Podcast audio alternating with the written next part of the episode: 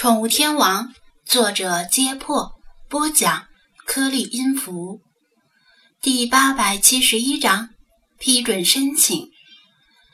今天天气不错，艳阳高照，海风拂面，能见度极高，不冷也不热，是个春游的好日子。路上，张子安看到有不少父母或者爷爷奶奶带着孩子出来放风筝。各色各样的风筝高高飘荡在空中，让人不禁感叹：果然是春天呐！还有几个老人放的风筝异常巨大，延绵几米，甚至十几米长，有许多节串联起来，龙头蜈蚣身，仿佛空中霸主一样，令其他小风筝黯然失色。呜，一群白鸽。成群结队地掠过头顶，爪子上绑的鸽哨呜呜作响，悠扬动听。只希望鸽子的主人没把鸽子养在闹市区。张子安一路驱车沿着环海大道行驶，来到那片崎岖而人迹罕至的海滩。路上，他的手机响了一下，不过因为正在开车，他没有拿起手机查看。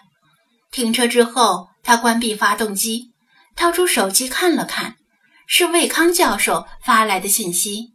魏康，小张，院里刚刚开会，院领导审核通过了我们的考察申请，其中啊也包括你作为特别顾问一同前往埃及的计划。不过呢，特别指示你作为编外人员，在本次考察中需要为自己的安全和行为负责。一旦你在考察中出现意外情况，考察队及学院将不负任何责任。关于这点，你有没有意见？张子安略加思索，学院的这个条件并不过分。他本来就不是学校的雇员，学院领导能够答应让他加入考察队，已经算是格外开恩了。如果他在埃及受伤或者惹事，学校肯定不愿负连带责任。想必为了让学院领导同意。魏康在这背后做了不少工作，如此他也可以获得更大的行动自由，利大于弊，总比他孤身一人去的好。于是他回复道：“魏教授，我没意见。”魏康很快又来了信息：“那就好，预算呢将于近期到位。接下来我们要进入行程规划期和物资筹备期。”我给你发一张表格，你把自己的准确身高、体重、胸围、背长、鞋码等数据填进去发给我。我们要定制考察需要用到的衣物。张子安接收到了表格，没有急于填写，而是问道：“魏教授，我还有个申请，不知道能不能答应？”魏康：“什么请求？只要不违背考察队的纪律，院领导也并非不通情达理的。”张子安，我想带几只宠物与我随行，当然，他们的出行及饮食费用由我个人负担，也不需要定制衣物什么的，不会给考察队添麻烦。魏康，理由是张子安，为了更加有把握完成考察队的既定目标，找到原始埃及猫的踪迹。我店里的宠物啊，经过我的特殊训练，可以成为考察队的重要补充。我相信一定能够给考察队帮上很多的忙。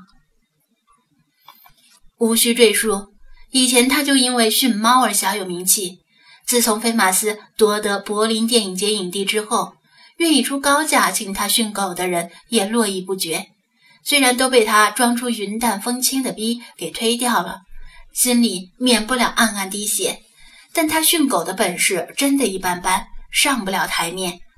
接下这工作。肯定要砸了招牌，还不如故作神秘不接。张子安当然也听说过这件事儿，事实上，学院领导也多少有所耳闻。此次埃及之行，大部分时间会是野外考察，炎热的撒哈拉沙漠，危险性不必多言。考察队的每位正式成员都上了高额保险。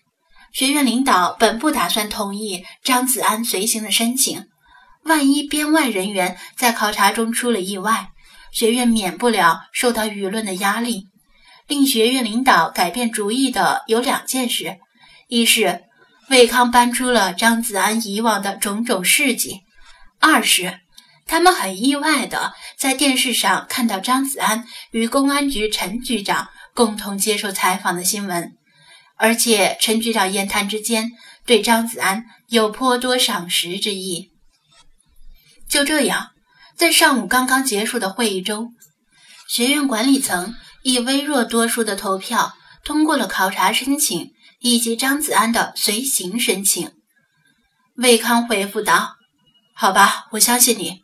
既然你这么说，一定是有把握的。那就带上你的宠物，学院那边由我来搞定。”张子安回复道：“好的，谢谢魏教授，表格我会尽快发给你。其实，就算魏康不同意，他也会偷偷的把精灵们带过去。”但那样，精灵们就不好在考察队面前露面了。魏康能同意，就省去了很多麻烦。结束了与魏康的对话，张子安下了车，拿上水下扬声器，轻车熟路的准备开始干活。一道阴影在他脸上晃了下，是鸟吗？他手搭凉棚，遮住阳光，仰头望去，意外的。在头顶上发现一只风筝，那是一只很常见的金鱼风筝，飞得很高，在空中变成了一个小点儿。若不是恰好飞过它的头顶，投下一小片阴影，他很难注意到它的存在。这块海滩平时很少有人来，他几乎没有遇到过其他人，但今天居然有人在这里放风筝。他找块礁石踩上去，挺直脊背。伸长脖子，眯起眼睛，向风筝迎风的方向张望。因为按照简单的物理原理，放风筝的人只能在那个方向。在视线尽头，他隐约看到两道人影，一大一小，欢快地在海边奔跑，像是父子俩，或者祖孙俩。离得太远，看不太清。其实，海边并不是放风筝的好地方。因为气流比较紊乱，他们选择这里大概也是为了图个清静。其他放风筝的热门地方人太多，风筝线经常缠在一起，奔跑时还可能撞到别人。张子安想起小时候由父母带着放风筝的情景，呆呆地望着两道身影，出了会儿神，仿佛从他们身上看到了曾经的自己。直到一个特别大的浪头冲上海岸，重重地打在礁石上，溅起了万千朵晶莹细碎的水沫，其中几滴咸咸的海水溅到他的脸上，他才恍然回过神来。他自嘲地笑了笑，跳下礁石，挥别往日的思绪，挽起裤腿，走到海边，将水下扬声器置入水中，让世华的录音通过海水。向四面八方传播。